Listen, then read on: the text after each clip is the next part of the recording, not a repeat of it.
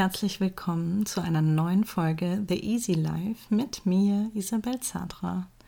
Wie schön, dass du wieder eingeschaltet hast zu einer neuen Folge. Heute möchte ich mit dir über das Thema Zeit und Zeiteinteilung sprechen. Ich habe nämlich eine neue Podcast-Folge von dem Podcast Rich Roll gehört mit äh, Guru Sai und ich fand es total lustig. Ich habe es mir zweimal angehört. Ich muss zurückspulen, ob ich es wirklich richtig verstanden habe.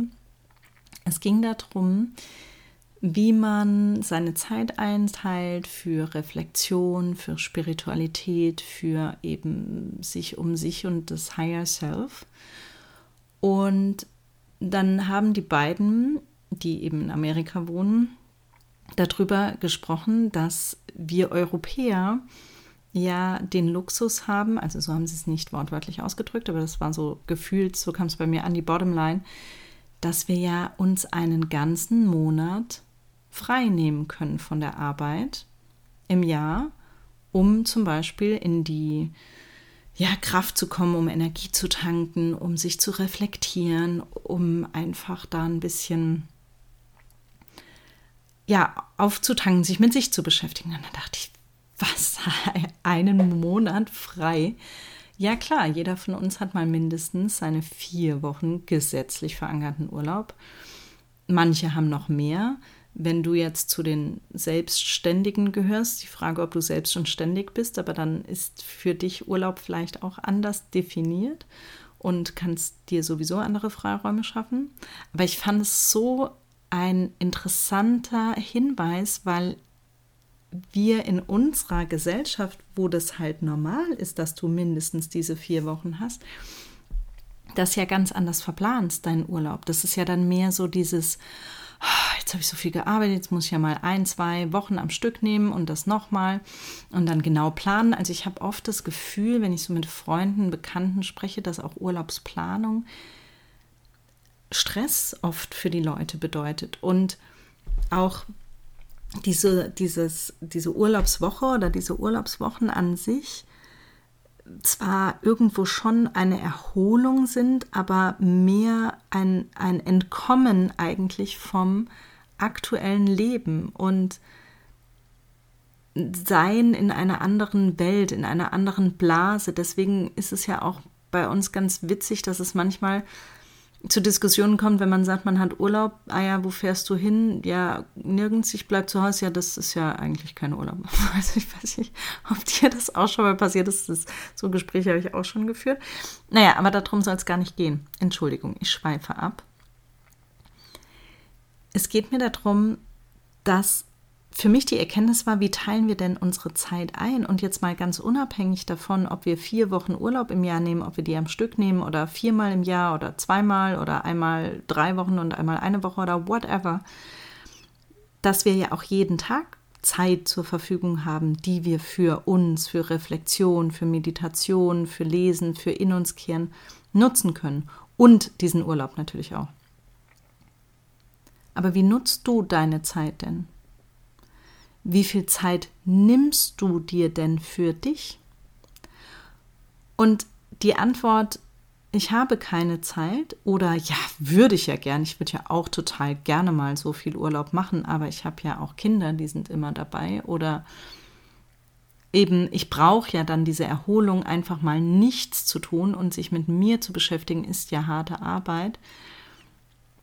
Also ich verstehe diese Antwort total, aber genau hier liegt ja dann die Krux, weil solange du dir diese Zeit ja gar nicht nimmst für dich, ob das jetzt täglich ist, alle vier Wochen, einmal im Jahr, vier Wochen am Stück, wie auch immer du das für dich gestaltest, desto mehr entfernst du dich ja von dir, weil du ja beginnst immer von dir wegzulaufen diesen Urlaub so zu planen, dass du am besten möglichst viel auch wieder abgelenkt wirst von deinem normalen Alltagsleben, das dich ja anscheinend dazu bringt, wegzulaufen. Ja, das finde ich total faszinierend und ich überziehe hier natürlich. Also ich hoffe nicht, dass es dir so geht, dass du von Urlaub zu Urlaub hechtest und wirklich nur weglaufen willst, wenn das gerade die Erkenntnis für dich ist, dann würde ich sehr empfehlen, da mal tiefer in die Reflexion einzusteigen, denn das kann auf Dauer nicht gesund sein.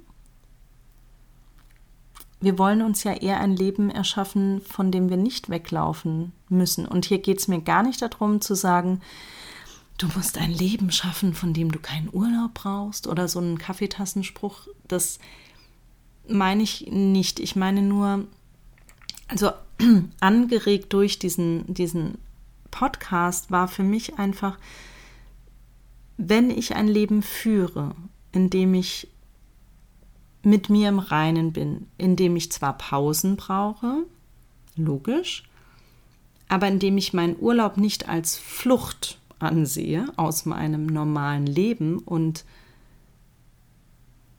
das eher als Chance sehe, mal mich mit den Dingen auseinanderzusetzen, die mir wirklich wichtig sind, dann ist das doch erstrebenswert. Also ich, ich weiß nicht, ob das gerade bei dir in, mit so einem roten Faden ankommt, aber ich finde es halt total spannend zu überlegen, was Urlaub wirklich für uns bedeutet. Also das war so dieser, dieser Triggerpunkt. Warum machen wir Urlaub? Machen wir Urlaub, um andere Kulturen kennenzulernen? Machen wir Urlaub, um zum Beispiel mal das Meer zu sehen, wenn wir nicht am Meer wohnen? Machen wir Urlaub, um zu entspannen, also dieses wirkliche Nicht-Arbeiten? Und ab wie viel Wochen Urlaub ist dann Entspannung überhaupt möglich? Denn auch da ist die Forschung ja relativ klar, dass wir erst ab zwei Wochen in so einen Entspannungszustand kommen. Wobei ich ja jetzt hier auch die These aufstellen könnte, naja, gilt das aber für all diejenigen, die aus ihrem Leben flüchten, weil dann ist es ja noch mal was ganz anderes, wenn ich in meinem Leben zufrieden bin und meinen Urlaub für mich als als Genuss sehe, als ja Auszeit, als spannende Freizeit, die ich von morgens bis abends gestalten kann, dann komme ich doch auch viel schneller als zwei Wochen eigentlich in Entspannung, würde ich jetzt unterstellen.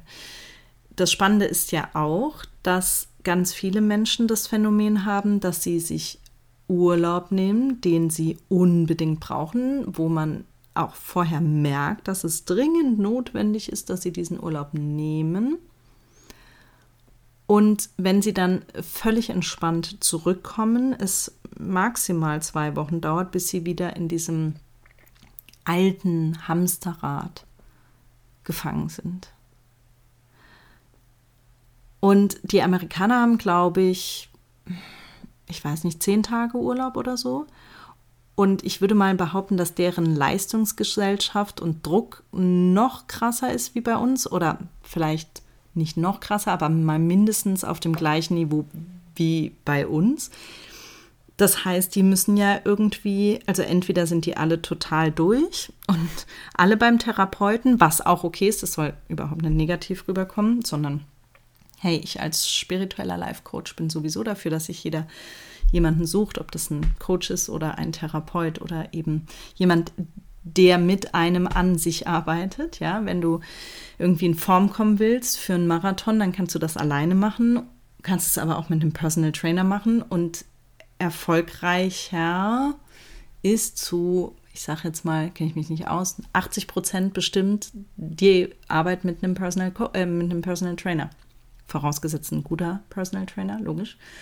Aber man kann immer alles selber schaffen. Leichter geht es, denke ich, mit einem Partner.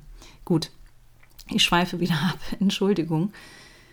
Zeiteinteilung. Also, mach dir mal Gedanken, was bedeutet Urlaub für dich? Jetzt mal so ganz ehrlich, so ganz, ganz ehrlich. Ist es eine Flucht aus deinem Leben? Und wenn ja, aus welchen Bereichen in deinem Leben?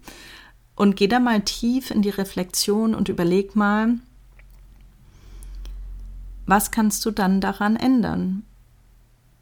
Oder kannst du gewisse Dinge akzeptieren und an gewissen Stellschrauben in deinem Leben so drehen, dass du nicht mehr flüchten musst aus deinem Leben. Wenn du jetzt schon zu dem Schluss kommst, dass dein Urlaub keine Flucht aus dem Leben ist, dann herzlichen Glückwunsch, finde ich super. Dann kannst du deinen Urlaub und deine Zeit für dich auch noch mal ganz anders nutzen. Nämlich du kannst hier diesen Schritt gehen, nicht mehr den ganzen Stress abbauen zu müssen, der eben mit der Flucht einhergeht, sondern du kannst tatsächlich, wie hier im Podcast auch geteilt, Meditationsübungen für dich nochmal intensiver machen. Du kannst dich mit ganz gezielten Fragestellungen zu dir auseinandersetzen. Du kannst mal auf die tiefe ja, Reise zu dir in deinen inneren Garten gehen.